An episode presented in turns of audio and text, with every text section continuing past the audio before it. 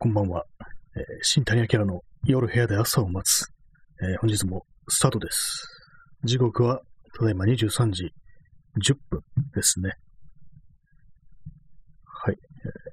ー、今日は火曜日ですね。皆様いかがお過ごしでしょうか今日きっちりあの、23時10分ちょうどに始めました。で、あの、昨日ですね、あの、ちらっとまあ、1日1回っていう感じでこのライブ配信をやってるんですけども、ちょっとあの、音声がどうにも小さく取れるっていうことで、それを検証してみようと思って、いろいろマイクの位置を変えたりしながら、ちょっとね、音声テスト的な感じで、録音のテスト的な感じで、昨日12時過ぎにやったんですけども、でもやっぱりこの、いくらね、工夫してもどうしてもね、この音が小さく取れてしまうっていうのがあるんで、まあ、これ多分スマートフォンの本体の問題だと思うんですけども、まあ、そういう感じなんで、まあ、これあの原、原始的なところに戻って、あのマイクに思いっきり近づいて喋ればいいというね、そういうところに行き着きました。そういうわけなんで、今日はあの、かなりマイクと口が近い状態でお送りしております。もしかしたらちょっとうるさいかもしれないですけども、まあ、そのご容赦くださいというところでよろしくお願いします。何なんでしょうかね。私の使ってるスマートフォンが、あの、このアンドロイドのね、こう、エントリー機みたいなね、そういう安いやつなので、あんまりマイクの性能が良くないというかね、その録音のレベルみたいなものがかなり低いのかなって思うんですけども、でもそれを解決する方法が思いつかず、まあ、とりあえずはね、こう口を近づけるという、もうね、まあ、原始的な解決の方法でやってるという次第でございます。まあ、今日もね、あの、暑い一日ですけども、まあ、明日も暑いのでしょう。あさっても、ね、その次もまた暑いのでしょうという感じですけども、皆様健康の方は大丈夫でしょうか？まあ、ただでさえコロナというところで、ね、こうマスクをしなきゃいけないとなってると、前だったらね、そこまで汗がかかないというような、結構夕方の涼しいような気候でも、今ぐらいにマスクをね、こうつけて少し歩くと、もう汗がダラダラダラダラ出てきて止まらないなんていうことになりますね。やっぱりこうマスクをつけてると、湿度が高く感じられるような気がします。もう顔面汗ダラダラになってますね。それでもあのマスクを外すわけにはいかないということなんで、であのマスク表面にもあまり触れない方がいいってことなんで、その位置を調整するということにも少しね、こう、躊躇を覚えるような感じになってきてしまってますね。なんでもあの、マスクを、不織布のマスクをあの隙間なくつけ、つけるために、装着するために、なんかこう紐の部分をいろいろ工夫して、でぴったりフィットするなんていう方法があるみたいなんですけども、そういうね、あの、動画がツイッターに流れてきたんですけども、ちょっと見てみたらね、かなり複雑でした。これね、毎回毎回、こうね、使い捨てのショックでやるのめんどくさいよっていう感じだったんで、でもどうやら、その普通の副食服のマスクの上に、布マスク、まあ多分ウレタンマスクとかも含むのかもしれないですけども、でも布マスクっていうとアベノマスクを思い出してしまって気分が悪くなりますね。まあね、布マスクっていう風に表現されてたんですけども、その記事では。まあ、不織布と布のマスクはまあまあ、こう、マシになるってことらしいです。その不織布1枚を密着させるように頑張るよりも、だったらまあ2枚掛けした方がいいっていう、そういう結論みたいですね。まあ、そういう感じなんで、私もあの今までウレタンマスクは一切使ってなかったんですけども、今度まあ買ってまあ二重につけてみるかみたいなことを考えてます。まあ自分で作ったりするっていうのも手ですね。こうまあ、上からその不織布がちゃんと顔にフィットするように押さえつけるためだけのものであればね、そこまでこう、ちゃんとした既製品じゃなくても自分の手作りとかでもいけるんじゃないかっていう、そんな風に思ったりしてます。といったところでね、あの、今日のタイトル、えー、鈴木英人と長井博のね、区別がつくようになったっていう、なんじゃらほいって感じですけども、なんじゃらほいってなんだって感じですけどもね、この鈴木英人っていうのはまあ、あれですね、イラストレーターですね、画家ですね、あのー、多分ね、大竹栄一とか、あの辺の、ね、レコードのジャケットを描いてる人、多分ね、両方とも、ね、そうだと思うんですけども、すいません、あの、絵柄は区別つくんですけども、どちらの人がどのアルバムをやってたかっていうところは、私は覚えてないです。まあ、今日はたまたま、こう、あの、その、長井博のインタビュー、あの、美術手帳のね、ウェブサイトですね、それをね、読んでたんですけども、結構ね、そう違いますね。なんとなくこの、最近のあのシティポップ云々とかでね、よくいろいろ取り上げられてますけど、その辺の昔の80年代の、ね、音楽ってものが、結構ね、それで、まあなんとなくなんかこういう絵柄の人いたな、みたいな、確かに子供の頃とかがなんかこういう絵って結構定期的に見てる気がするみたいな感じのね、雑な認識だったんですけども、今日そのインタビューを読んで、あ、この人がこういう絵描いて、この人がああいう感じなんだみたいな、そういう区別がね、ようやくつきましたね。えー、P さん、FM ステーション。鈴木英人が、なんか FM ステーションっていうところですかね。鈴木英人の方は、あの、輪郭に、あの、黒いラインが入ってるっていうような、そういうね、気気がするっていうか、まあ、気がしますね。私ちょっと絵を描かないものですからね、ちょっと雑な説明になりますけどもね、そんなの感じでね、ちゃんとなんか縁取りがあるのが鈴木英人っていうふうに理解しました。ね、くじだどりさん、五輪の開会式でシティポップ流れたので終わった気がしました。あ、流れたんですね。ちょっとびっくりですね。ああ、もうなんかそこまで到達してしまうと終わりかなっていう感じありますね。ちょっと、なんていうかね、そそこら辺の靴磨きの子が、こうね、株取引について話してるともう強行が来るなんていう、そんなね、話ありますけども、昔のね、このアメリカの大恐慌があった時代のなんかジョーク的な感じのね、そういうの、エピソードありますけども、五輪で流れるようになっちゃおしめよみたいな、そんな感覚っていうのは確かにありますね。そこまで到達してしまったらもう、ね、あとはっていう感じは確かにあるような気がします。ショックですね。まあ、そういう私もですね、おとといあたりね、外歩いてたら、多分ね、まあ、中高生、中学生ぐらいかな、ぐらいのね、男の子、ね、3人連れが、あのね、松原美樹の真夜中のドアをね、口ずさんでいたっていうね、そういう光景があって、マジかっていうふうに思いましたね。こんなね、子たちが、ね、10代前半ぐらいの子たちがね、そういうふうに口ずさむように、シティポップを口ずさむようになってるんだっていう感じでね、ちょっと笑う、ちょっと笑いそうになりましたけども、へえって思いましたね。えー、くじだのさん、叩かれすぎ。これあの真夜中のドアが、ね、もうガンガンガンガン叩かれてる状態ですからね、本当の警察が来たのかなぐらいの勢いでね、叩かれてますからね、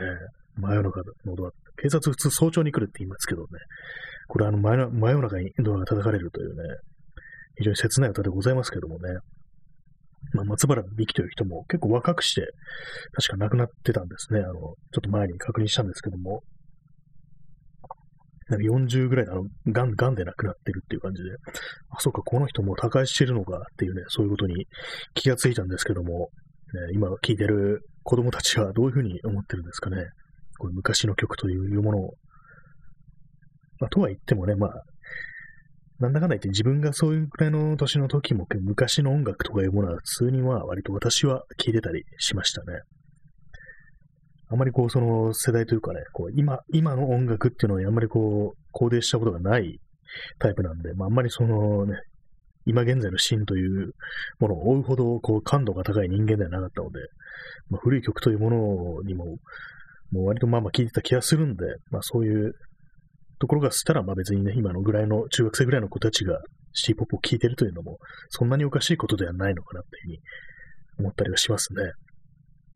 まあ、ただ、五輪の海外式で流れるのはおかしいなっていうふうなことは多少思いますね。私はね、一切見てないんですけども、あのテレビを持ってないものでね、確認しようがないという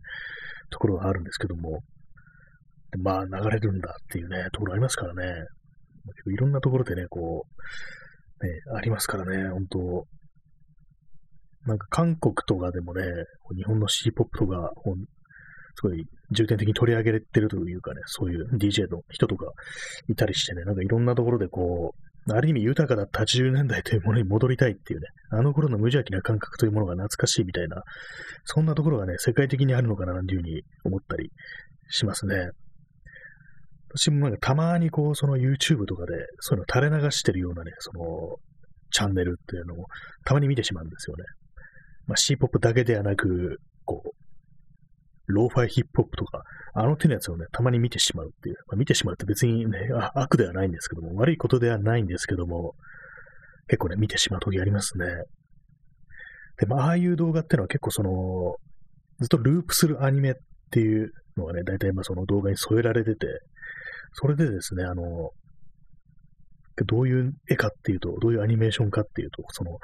窓際の机でね、こう、勉強してる少女とかのね、そういうのが多いんですよね。なんかどうもね、最初はあれ、ジブリのアニメから撮ったものを勝手に使ってたら、なんか文句やれて、著作権違反ってことでね、それであのオリジナルを書くようになったっていうことらしく、それがなんかどうも広がって、なんかいろんなところでその窓辺の少女みたいな、そのモチーフが結構なところに用いられてるっていうのがあったりして、で結構ね、そこから派生して、その、ちょっとしたアニメーションする、そのね、動画のイメージっていうのがね、いろんなのがあるなっていうふうなのが、ことに気づいて、割となんか興味深く見てたりしますね。だかみんなの思う、こう、この曲に合う風景みたいなね、そう、チルできるような空間みたいのが、そういうのがね、ちょっと面白いなっていうようなことはたまに思ったりしますね。えー、P さん、テレビに似た妖怪が怖いので、テレビを所有しない。あ、そういう妖怪いましたっけ？テレビに似た妖怪。まあ、テレビ自体妖怪みたいなもんですからね。あれはもう。結構昔のあのブラウン管のテレビって、なんかあのー、つけてると、電源オンにしてるとなんか、高周波っていうかなんか音しましたよね。その自分の耳になんか聞こえるか聞こえないぐらいのギリギリのモスキートーンみたいなやつですかね。ああいうのありましたよね。だからそのテレビ、室内でテレビがついてると、そのテレビの方を見なくても、あ、今テレビがついてるなっていうふうに思ったりしましたね。なんかそんなことを最近急に思い出したんですけども、そういえばブラウン管ってそういう特徴あったよなっていう。多分液晶だとね、ないんじゃないかなっていうふうに思います。えー、P さん、ドロロンエンマくんの歌。あ、昔のあれです。アニメの、アニメですよね。アニメっていうかあれか。長い号ですよね、確か。かなり前の。そういう歌詞なんですね。それは知りませんでしたね。ドローンエンマ君は、それを見てないという記憶があります。原作も特に読んでないような。私があの、長い号で読んだことがある漫画は、えー、デビルマンとスサノオですね。それがなんか自分の中で、こう、長い号っていう、あれになってますね。そういう認識になってますね。そういう感じで、まあ、シティポップが流れるようなチャンネルというか、え、そういうものから、こう、なんかそれぞれの人のね、教習みたいなものが、ね、いろいろ、個人的なね、そういう教習みたいなものが伝わってくるのが面白いな、なんてことは結構思ってたりしますね。ああいう絵描いてる人もなかなかね、たくさんいるみたいでね、すごいですよね。あの、絵を、絵を描く人ってこんなに世の中いっぱいいるんだっていうね、のがあったりして、確かにね、ああいうの取り組んでる人がすると、ね、こう、やっぱ自分のこう、至らないところとかね、伝わないところが、ね、そう気になって仕方ないっていうのは、やっぱりあの、裾野が広いというかね、そう取り組んでる人が多いからこそ、そういうところが気になってしまうっていうのは非常にわかる気がしますね。私はあの、絵は描かないんでね、そんな、何も思うことはないんですけども、ただ単に無邪気にこう、うん、すごいな、みたいなことを思ってるだけではあるんですけども、なかなかこう、ね、因果な世界だみたいなことは思ったりしますね。そういう感じで、あの、まあ、その長井博のインタビューを読んでたと。そういうことなんですけども、結構その長井博の絵っていうのは、こう、ね、まあ、これはあの、鈴木絵師もそうですけども、あの、青空がね、こうバキッとね、青いね、こう、青空あって、その色,、まあ、色が濃い青があって、でまあ、そこにあの、アメリカ的な風景があると。まあ、アメ車が止まってたりとかね、したりして、で、まあ、ダイナーだとか、ガソリンスタンドとかそういうものがこう、まあ、記号的にアメリカっぽいものがすごい配置されてて、っていう風景らしいんですけども、でなんでそういう絵を描くようになったかっていうと、アメリカに旅行した時に、確かカリフォルニアだったかな、サンフランシスコですね。サンフランシスコにえ行った時に、そこで見たあの、車を見、の感じから結構思うところあって、で、その前にあの、スーパービリアリズム展っていうね、なんか美術展みたいなのが東京であったそうなんですよ。あの、スーパーリアリズムっていう名前から判断すると、まあ、すごく写実的な絵だと思うんですけども、そういうところで、あの、アメリカの絵が、風景が描かれていて、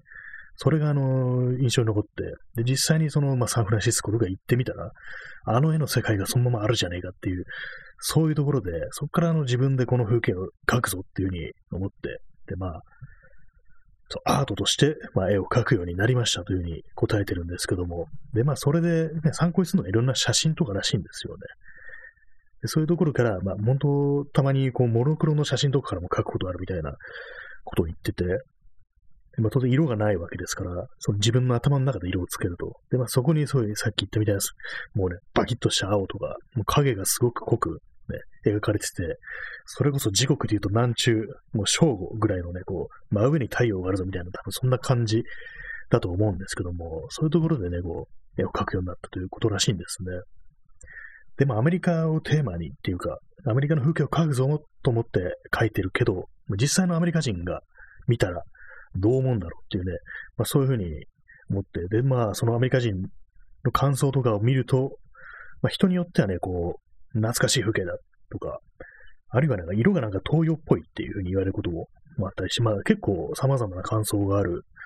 そうなんですよね。だからまあ自分の中のアメリカというものを絵にしてるけど、それに対してまあ実際のアメリカ人がどういうふうに感じるかっていうのは、まあ、なかなかこう予測しづらいというような、そういうことなのかもしれないですね。ただあのね、日本人がこう頭の中で描く、これぞアメリカっていうような風景を実際のアメリカ人が実、ね、見て懐かしいっていうふうに、そう思うこともあるっていうのがあったりするみたいなんですね。まあそう考えると、さっき言ったその、それこそローファイヒップホップとかね、こう、シティポップだとか、まあそういうところでこう描かれる、ね、こう、自分の頭の中の日本みたいなね、そういう風景というものを見てね、私もなんか、あ、なんかその感じわかるみたいなね、そういうことは思うことありますね。そういう絵を見てて。確かになんか自分の頭の中にもこういうような風景ってあるなっていうね、ちょっと郷愁を覚えるみたいな感覚というのは確かにあったりして、なんか変なところでね、そう、海の外と日本の自分のね、こう、頭の中の風景というものがクロスオーバーするなんていうのは、ちょっと面白いかななんていうふうに思ったりしますね。インスタントコーヒーを飲みます。はい。ね、どうなんですかね、アメリカ、アメリカの画家っていうものを私なんあんまり詳しくないんですけども、あの感じで、ね、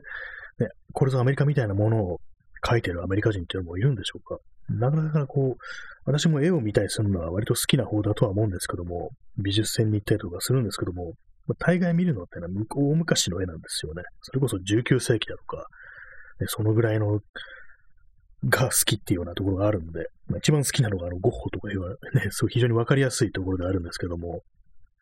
そういう感じなんで、だから現代に、今ね、この世界、この時代においてね、こうどういう画家がいるのかってことはあんまりこう知らずね、フォローしたりしてないんですよね。追ってないんですよね。だからまあ、あまり詳しくはないんですけども、まあ、そういう観点からね、こう、なんかいろいろ、今、絵を描いてる人っていうのを探してみても面白いかななんていうふうには思ったりしますね。そんなことを考えておりましたというね、まあそんな一日だったわけでもなく、結構ね、やっぱこう、まあ大大部分はね、ほんなんか最近こう一日の大部分はね、結構沈んだ気持ちで過ごしていることが多いですね。割とこうなんか死んでるみたいなね、そんな感じにはなってるんですけども、まあほんとまあ、頭の中ね、コロナみたいになっちゃいますからね。コロナに付随して、こう、なんかこう、他のいろいろな過去のね、ネガティブな事象だとかが、本当にこう、頭をこう、よぎるような感じでね、ちょっと際限なくね、どんどんね、ダウナーになっていくなんていうのがあるんでね、これはちょっと意識的に情報とかね、シャットアウトしたい方がいいんじゃないかっていうことは多少思ったりしましたね。これでね、そんな感じでこう、暗くなっててもね、まあ、時間の無駄ではあるというふうには思うんでね、これは何とかせねばなぐらいには思ってるんですけども、ね、まあこういうふうには喋った時はまあまあ元気なんですけども、終わるとなんかね、こう、シーンとした感じで、こう、あんまり元気がないっていうような感じにはなりがちなんでね、それをなんかね、どうこう、なんかね、それこそ自分をね、騙すような感じでやっていこうかなぐらいのことはね、思ったりしておりますけれども、皆様はいかがお過ごしでしょうか。結構ね、そのインターネットの世界、ツイッターとか見てると、それなりにそのコロナというものに対して非常に危機感を覚えてる。まあ、かつ、政治とかにも怒りをね、こう、感じで声を上げてるという人がね、まあいるんですけども、それがね、あの、現実のね、こう、周りにいる人たちと、そういうことについて喋ると、なんかこう、全然気にしてないな、みたいな感じあって、まあ、それよりもオリンピックね、なんか結構見ちゃうよね、みたいな、そんなか、ね、会話が繰り広げられたりしてて、そういうところからもね、結構ダメージを、ね、受けるんですけども、なかなかね、結構、そう、リアルだとね、デルタ株がどうなんていうね、話をしてる人はほとんどいないですね。ほとんど。てかね、私しかしてないみたいなね、そんな感じになっちゃってますね。マジかよみたいなことは思ってるんですけども、結構ね、あのー、新宿とかのね、駅ビルとかで感染者が続出してるみたいなね、そういうニュース。まあ、実際にあの、その、ね、駅ビルのウェブサイトとかで、ね、これだけの患者、感染者が出ましたみたいな、そういうことを発表してたりしますけども、見てみるとまあ恐ろしいですね。まあ、最近はあの、駅ビルには全然入ってないんでね、自分が感染するようなことはないかなとは思うんですけども、なかなかね、あの、ずらーっとこう、何々店で何名のね、感染者が出ましたみたいなことをずらーっと出てると結構恐怖を感じるというか、まあ、ああいうのを見てるとね、まあ、割と、ね、自分もいつの間にかこうなってたりするんじゃないかみたいな、結構ね、あの、この2日ぐらい、どっかでもらってんじゃねえかなみたいな、そういうことをね、考えながら過ごしてて、だいぶね、暗くなってたっていうか、ちょっとしたね、うっすらというか、不安に取り憑かれながら過ごしてたっていうのがあるんで、結構ね、まあ、嫌な気持ちで一日過ごしてるっていうことが多かったんですけども、まあ実際ね、それぐらいのやばさってものありますよね。スーパーとかでもね、結構、その、まあ普通にね、こう発表し、ウェブサイトで発表してるっていうのがありますからね。何々店で何名っていうね、そういうこと書いてあったりして、もうこれは近いなっていう感覚が、非常にありますね。皆様は無事でしょうかっていうね、ふうに思うんですけども、まあ、実際かかったとしてなかなか言えないですよね、人に。まあ、特にまあ、こういう公の場とかで私なりましたとかね、こうそういうことってね、結構言いづらいと思うんですよ。自分がね、もしなったとしたら、感染したとしたらっていうふうに考えると、まあ、まずね、思うのが、この放送を毎日やってるのどうしようみたいなね。それは思うんですよね。多分ね、なったらできないでしょうね。肺に来るわけですから、喋るのがかなりきついということでね、それこそあの、昔のね、日本文学で読んだようなあの結核患者みたいにね、少し動くだけで息が上がるって、もうほんと死ぬ思いをするなんていうね、そんなこと書いてる人いて、まあこれあの、プロゲーマーの梅原っていうね、人がなんか書いてたんですけども、なんか手記みたいなのでね、トイレ行くだけでも死ぬ思いするみたいなね、こと書いてましたね。その人、コロナかかったらしいんですけども。それ聞くとね、それ本当にもう、それこそ昔の本で読んだ結核の人っていうね、私が結構好きな作家で、梶井元次郎っていう、まあ、これ戦前の日本文学の人で、まあ、この人はあの、結核で亡くなってるんですけども、結構ね、小説の中にその描写みたいのがあって、で、ちょっとしたあの、ね、緩やかな傾斜の坂と気づかないような坂でも、息が上がってしまうと。でも人間、もう自分というものが敏感な水準器のようになってしまったように感じられるっていうふうに書いてて、本当にわずかな傾斜でも、その自分の息が上がること、上がるということによって、こう、ね、傾きを認識するっていう、それぐらいの、なんか、ことになってしまうらしいんですよね。さらにまあ、コロナの重症とかだともっとね、本当にひどいのかもしれないですけども、やっぱりね、それ見てるとね、かかりたくはないよなっていうようなことは思いますね。でもそういう状態ですから、当然喋ることなんてできないでしょうしね。でも頭もなんかもややかったような感じで、ね、中等症とかでもあの人工呼吸器をつけなきゃいけないっていう、そんなね、そのぐらいになるらしいですからね。まあ、それでもこう、家で治せと、家で死ねというね、そんなね、こう風潮になってますけども、それがなんかこう、少なくともメディアとかね、政府の側から医療崩壊という言葉を使われずにこう表現されてっていうのがね、なんか非常に不気味だなというふうに思ったりはしますね。まあそんな感じなんでね、こうもしなったとしたら、自分が感染したとしたら、まあこの放送はまあ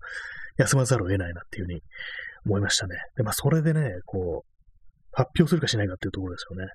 コロコロナになりましたとかなんかね、このね、ラジオトークとかでわざわざ言うかと考えると、まあね、それもないでしょうね。やっぱりなんかこう、どこかで、お前の感染対策が甘かったんだみたいな、そういうことを言われるっていうね、恐怖というものはね、まあまあ出てくるんじゃないかなっていうふうに思うんですよね。もしね、なってしまったとしたら、まあ、ここあたりがあったとすれば、あの時あんなことしなきゃよかったなっていうね、あの時ちゃんと消毒してればなっていうね、そういうふうに思ってしまいそうな気がするんですよね。まあ、デルタ株っていう、まあ、非常にこう、感染力が強いものですから、そこまでね、こう、やってても、どうしてもその、貫通してくるっていうね、ガードを貫通してくるなんていうね、そういうことがあるんだと思うんですけども、それでもやっぱり後悔というものは付きまとうのではないかと、そんなふうに思うんですよね。まあ、そういうような状態でこう、ね、こう世間というものに向かって発表できるかと考えると、できないんじゃないかなっていうふうに思ったりしますね。構ツイッターとか見てると、その、かかりましたっていうふうに発表してる人がいて、でも酸素、ね、人工呼吸器つけてますって、鼻にあの酸素チューブみたいなのを当てがわれて、ね、なんとかしのいでますっていう人がいたんですけども、そこのね、こう、その人があの、どうも一週間ぐらい前にあの飲み会というか、飲みっていうか、差し飲みですね。二人でね、お店で、こうね、お酒を飲んでるっていうね、そういう写真をアップしてて、でそれがね、もう大変叩かれてるというね、ことがあって、自分としてはね、なんかその、まあ、一回ね、差し飲みしただけでそこまで叩くんかいっていうね、そのあるんですよね。本当に容赦ない感じがね、してね、それで、ただでさえそういうふうに弱ってるところに、ね、そう一回の写真飲みでね、そこまで叩くのかいっていうね、ことは結構思ったりしてね、それ考えるとね、なかなかね、こう、発表できないというか、やっぱりこう、あらを探してくる人っていうのはね、こういう状況ではかなり増えると。まあ、かける自分も結構外歩いてて、うわ、マスクしてないなっていうのをね、結構ね、その他の人の敏感にこう察知するっていうか、結構気になってしょうがないみたいな、そんなところはあるんですよね。私は屋内にあんま入らないようにしてるんで、まあ、まずね、外で見かけるんですけども、まあね、まあ、外で、こう、マスクした人、まあ、この現状ではね、した方がまあ絶対いいとは思うんですけども、まあ、その人からしてみたら、ね、こんだけ暑くて、さらに、そんなに人とすれ違ってようなところでもないんだから、外しててもいいじゃんみたいな、そういうふうに思ってるかもしれないんですよね。その人の感覚化すれば、それがそうだっていうのがね、まああるんじゃないかなと思うんですけども、なんかどうしてもね、その辺のことが気になって仕方ないみたいなね、マジかよみたいなことを結構反射的にね、思ってしまうんですよね。まあ、そんなところで、私も、まあ、過敏になってるというか、まあ、過敏になった方がいいんだとは思うんですけども、まあ、それぐらい、まあ、やべえぐらいのね、こう、いう態度でいた方が、まあ、原則としてそういう、まあ、その、脅威というものはね、大きく見積もった方がいいぐらいな、そういう感染症の時には、そういうふうには思うんですけども、まあでもね、気になりますね、本当にこう、年配の人が、こう、マスクをしないっていう。まあ、あれは多分ワクチンを2回打ったんだろうっていうね、思ったりして、でまあ、こっちはね、1回も打ってないのにな、みたいな、そういうことを、なんか意地悪なことを多少思ってね、見たりもしますね、なんかこう、思ってしまいますね、どうしても。こう、まあ、声には出さないですけども、まあ、そういうような世の中でね、こうみんな生きてるというところなんですけども、まあ、これはね、こう、去年からずっと言ってますけども、その割になんか妙に静かな空気というか、あまりね、こう、それこそインターネットだとみんなね、こう気にしたりして、いろいろね、討論というかね、語り合ったりはしてますけども、実際の街の風景とか、実際会う人とか、リアルで会う人とかだと、まあ、そこそこに留まるよなっていう感じがして、そんなにね、こう、恐れてる人ってのはあまりない気がしますね。結構あの気にしてる人っていうのは割に私のまあ周りの感じで言うと、女の人がね、結構そう、ちゃんとまあ対処してるというか、しっかりね、こう、感染症対策というものが頭にあるっていうね、そういう人が多いような気がしますね。男はね、どうしてもね、生きりというか、もうコロナなんぞ気にせずね、我が道を行くばいみたいなね、今ちょっと九州弁なんで出たんだって感じですけどもね、ね西郷さん的なね、キャラでね、あの、合法来楽なね、人格ってことでちょっと九州弁を出してしまいましたけど、今のはちょっと撤回します。そんなね、こう、九州男児というものに対するイメージが悪くなってしまいますのでね、あれですけども、そんなも関係ねえやって感じでね、こう、いや、なってしまってあるんですよね。男の場合はこうなんか本当にこう、そんな気にしないでね、やってるのが男らしいなんていう、その辺のね、結構あったりするんで、それでまあこう、なんか女の人の方がちゃんとしてるみたいな、そういうイメージを持つのかもしれないですけどもね。私もね、今までこう二重マスクとかしてなかったんでね、まあ、そんなまあ人のことは言ってられないんですよね。まあ普通だったというね、それだけなんで、私の場合なんかこう、生きるというよりはめんどくさいからみたいなね、ところで、ね、まあ、感染症対策を怠るような場面もひょっとしたらまあ、多々あったかもしれないな、なんていうことは思いますね。まあ、そんな感じ、まあ結局コロナの話になってしまうというね、非常にこうなんか、あれですけども、まあ、そうなんですよね、こう、まあ、ちゃんとした、ね、話もしたいですね。ほんと気分の上がるような話っていうね。それでなんか今日は無理やりこの鈴木英人と長井博氏のね、こう見分けつけようになったなんて話をしましたけども、結構その美術手帳のね、インタビューはなかなかこう、へえ、そうなんだみたいなね、ことを書いてあって面白かったですね。あんまりよく知らない人だったんですけども、